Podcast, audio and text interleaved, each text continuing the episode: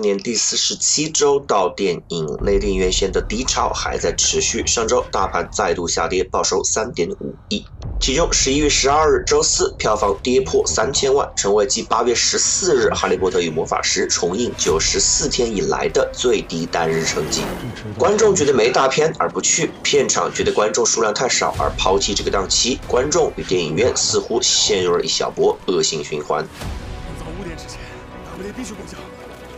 上映进入第四周的《金刚川》再次成为唯一一部破亿影片，拿下一亿连庄四周。截止十一月十七日，本片终于在上映二十六天之后完成了十亿这个小目标。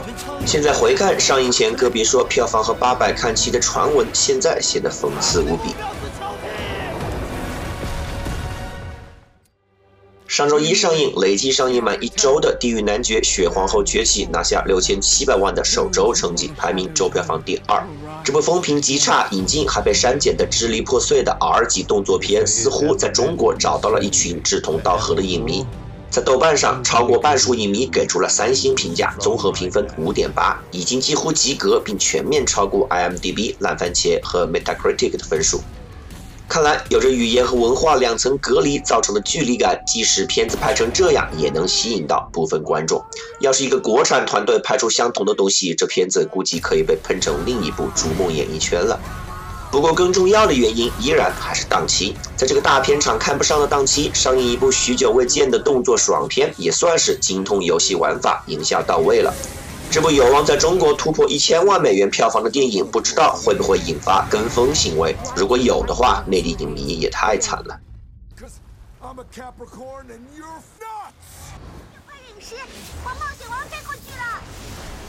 上周的动画新片《汪汪队立大功之超能救援》力压连续六周保持前二位置的《我和我的家乡》，出人意料的拿下三千五百万成绩，获得季军。十一月的前两周是中国中小学传统的期中考试时间，而期中考试之后的一周往往学业较为轻松，也会搭配运动会或秋游等项目，相当一部分学校会多放半天假等等。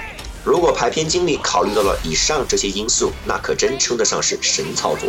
该片在内地上映后取得六点五分，综合评价一般。据了解，该系列的观众说，作为第五季特别集，本片相当于是第六季的起源故事，但整体剧情还不如个别单集。不过，儿童片这种目标群体最直接的类型片，故事能够讲得简单直接也就足够了。我们也需要这样的影片，为我们保持全年龄、全类型的院线电影丰富度。其他新片方面，由刘德华领衔的教育励志片《热血合唱团》拿下两千三百万成绩，未能进入前五，排名周票房第六。本片上映后口碑中等偏下，豆瓣评分四点八。综合评价来看，本片在教育励志片这个类型里面有些乏善可陈，剧情老套，对白鸡汤，人物单薄，在高潮处还有让怀念香港黄金时代的影迷们尬哭的刻意催泪。教育问题对于东亚文化圈的人们还是太敏感。一部电影能做到的还是太少。君不见教育题材的电影巅峰《三傻大闹宝莱坞》上映超过十年，印度的底层民众教育以及相关社会问题并未让人看到明显改善。辛苦了，在香港电影低迷时期全力扶持新人的华仔。新上映的特效大片《热气球飞行家》则表现惨淡，在占了一半左右特效厅的情况下，首周仅收获一千三百万票房。此片属于典型的在内地市场叫好不叫座的电影，在豆瓣获得七点一的中等偏上评分，但在周末三天的票房均不及《地狱男爵》的哪怕一半。本片节奏明快，高空中的画面非常美。在那个科学还不发达的年代，有这样的一群人为了探索未知而冲上云霄，充分诠释了何谓冒险精神。我们强烈建议还未看过此片的影迷进入特效厅体验一番。下一部能引进的冒险题材特效 IMAX 大片，不知道要等到什么时候了。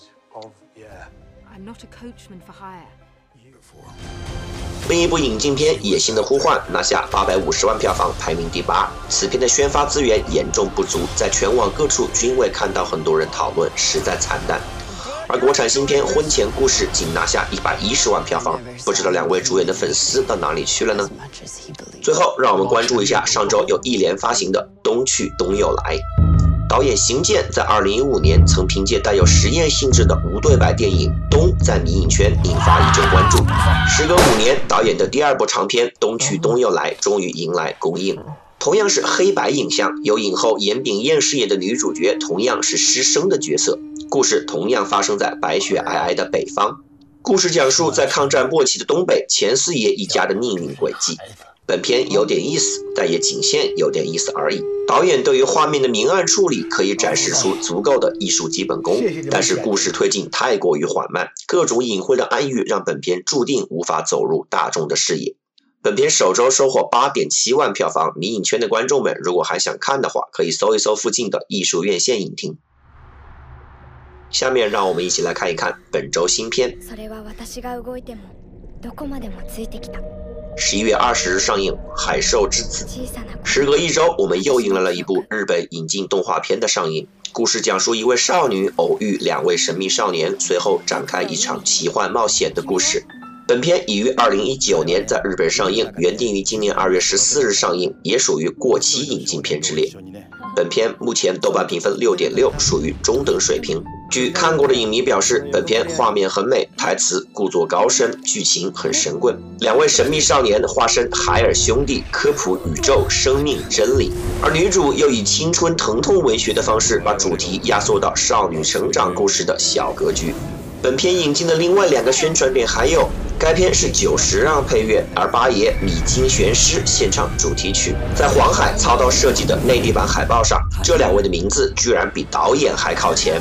只不过久石让代表作《菊次郎的夏天》和前两周上映的《未来的未来》在内地上映票房均停留在九百万这一位置，可见作为非动漫剧场版的日本独立 IP 动画电影，除非是你的名字这样十年一遇的爆款，否则依然不太好卖。我们预计排片比将在百分之五左右，推荐格式二 D。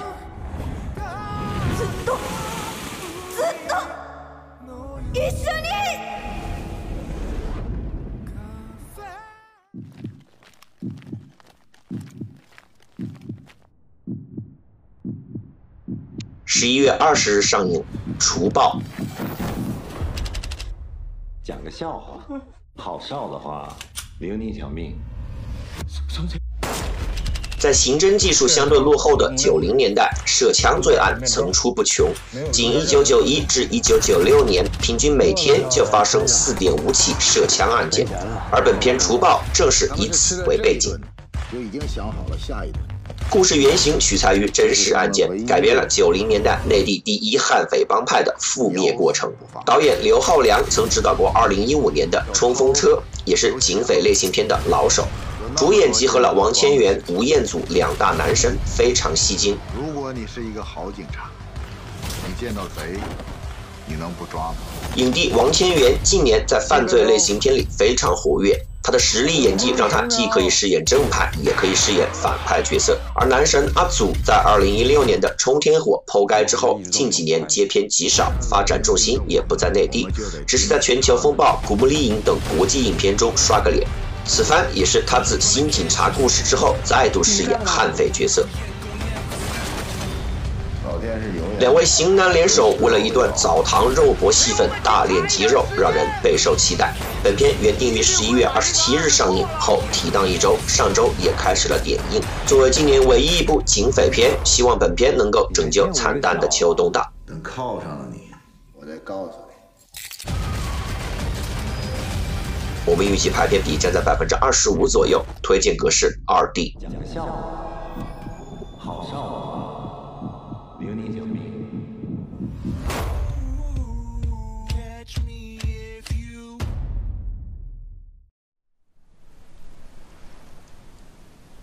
月二十日上映，本周重点推荐《气球》。个人风格强烈的藏族导演万马才旦一直致力于描写藏文化和藏族人民的故事。他的成名作《静静的玛尼石》曾经在影迷圈获得了很高评价。他也是各大电影节的常客。他的《塔洛撞死了一只羊》和本片《气球》都曾荣获威尼斯电影节地平线单元的最佳影片提名。本片去年就已制作完成，传言被雪藏多时，终于迎来了公映许可。不知道是不是和剧情有关？故事讲述一个普通的藏族家庭因为一只安全套而陷入一系列尴尬又难以抉择的事件当中。演员方面，主演索朗旺姆、金巴、杨秀措等曾与万马财团导演多次合作的实力演员悉数回归。妈妈影片目前在豆瓣获得七点九的好成绩，观众大多表示本片还是万马才旦的味道。表面上是讲家庭生育的故事。而内核则依然还是关注传统现代的观念碰撞。也有影迷说，这是万马才旦最好的电影，虽然依然充满了人性隐喻，但是故事更加接地气，是往大众发展的一次尝试。希望本片在这个没有大片的秋冬档能取得好的票房成绩。我们预计排片比将在百分之十左右，推荐格式二 D。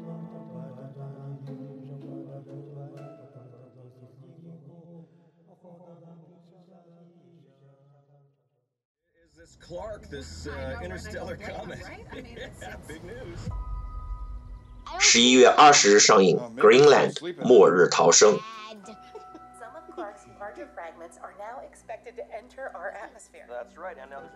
许久没有灾难片在内地上映，本片这样简单硬核的灾难特效片，作为秋冬冬的补充，非常契合，说不定能成为票房黑马。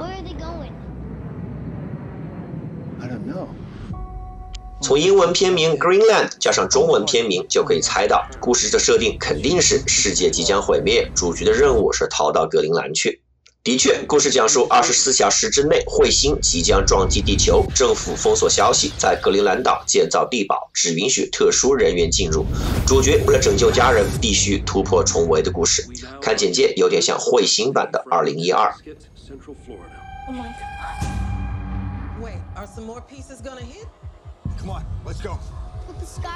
本片已经在欧洲多地上映，在北美地区则放弃院线，将于下个月登陆流媒体。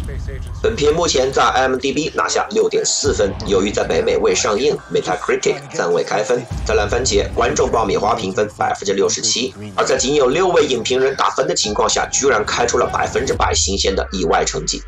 看来灾难片中文明和人性的崩坏故事，总是会满足观众的部分幻想，也很让人感叹。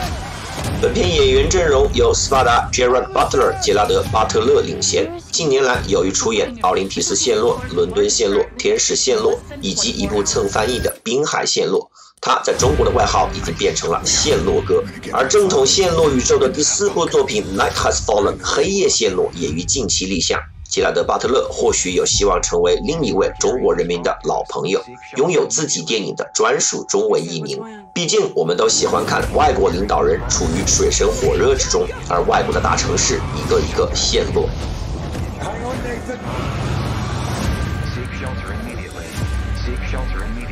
我们预计排片比将在百分之二十左右，推荐格式二 D。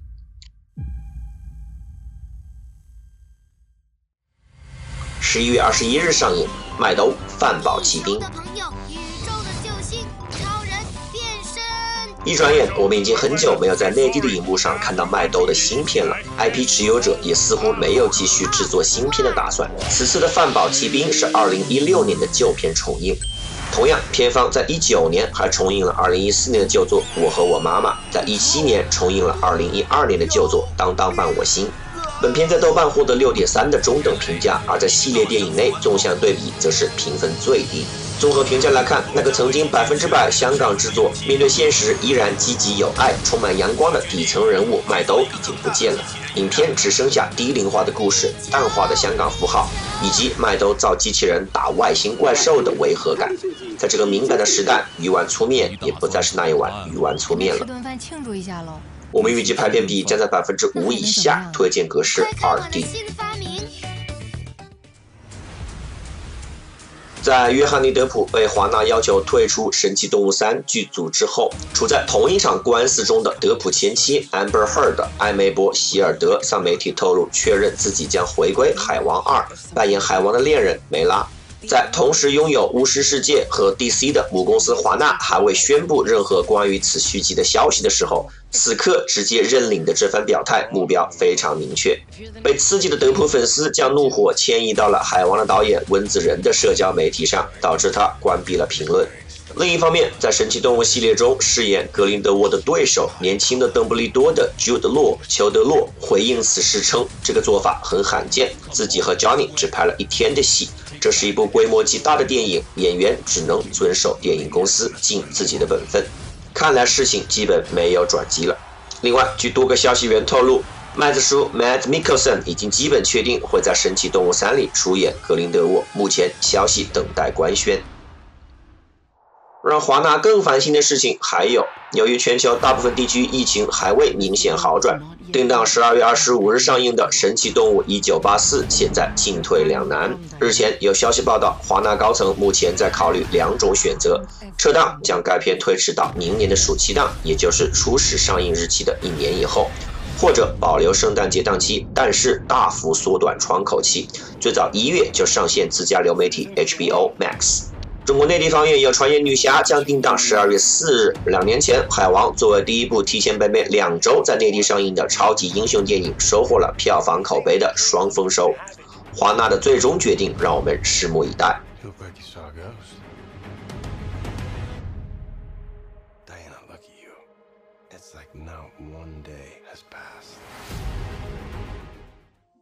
让我们来看看漫威方面的新消息。近日有传言，片方打算用 CG 特效让因病离世的黑豹演员博斯曼来出演《黑豹二》。黑豹系列的制作人对此传言进行了否认。本片原计划2021年开拍，2022年上映。目前由于查德维克·博斯曼的离世而进度未知，黑豹系列的后续发展也将被持续关注。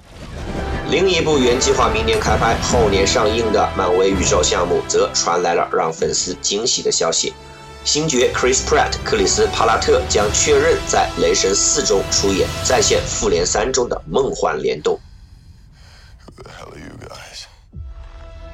Thor Love and Thunder 雷神四爱与雷电继续由雷神三的导演新西兰鬼才 Taika Waititi 执导，同时为石头人 Korg 配音。演员方面有 Natalie Portman 娜塔莉波特曼回归出演女版雷神，Tessa Thompson 泰莎汤普森继续出演女武神。前蝙蝠侠 Christian Bale 克里斯蒂安贝尔加盟饰演保密新角色。在洛基去了剧集之后，此番迎来星爵以及银河护卫队，也使得电影剧组又可以凑出半个复联的强大阵容了。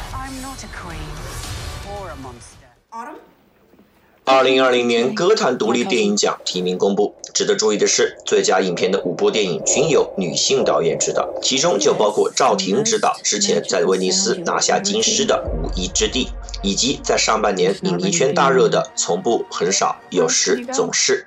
黑豹查德维克·波斯曼凭借一作《蓝调天后》入围影帝提名。国产片《时光机》提名最佳纪录片。儿子不就造了台时光机？这是一次一次回。歌坛独立电影奖由美国独立电影制片协会于一九九一年创办，旨在鼓励独立电影以及新锐导演等，一般标志着好莱坞颁奖季的开始，也是重要的奥斯卡风向标。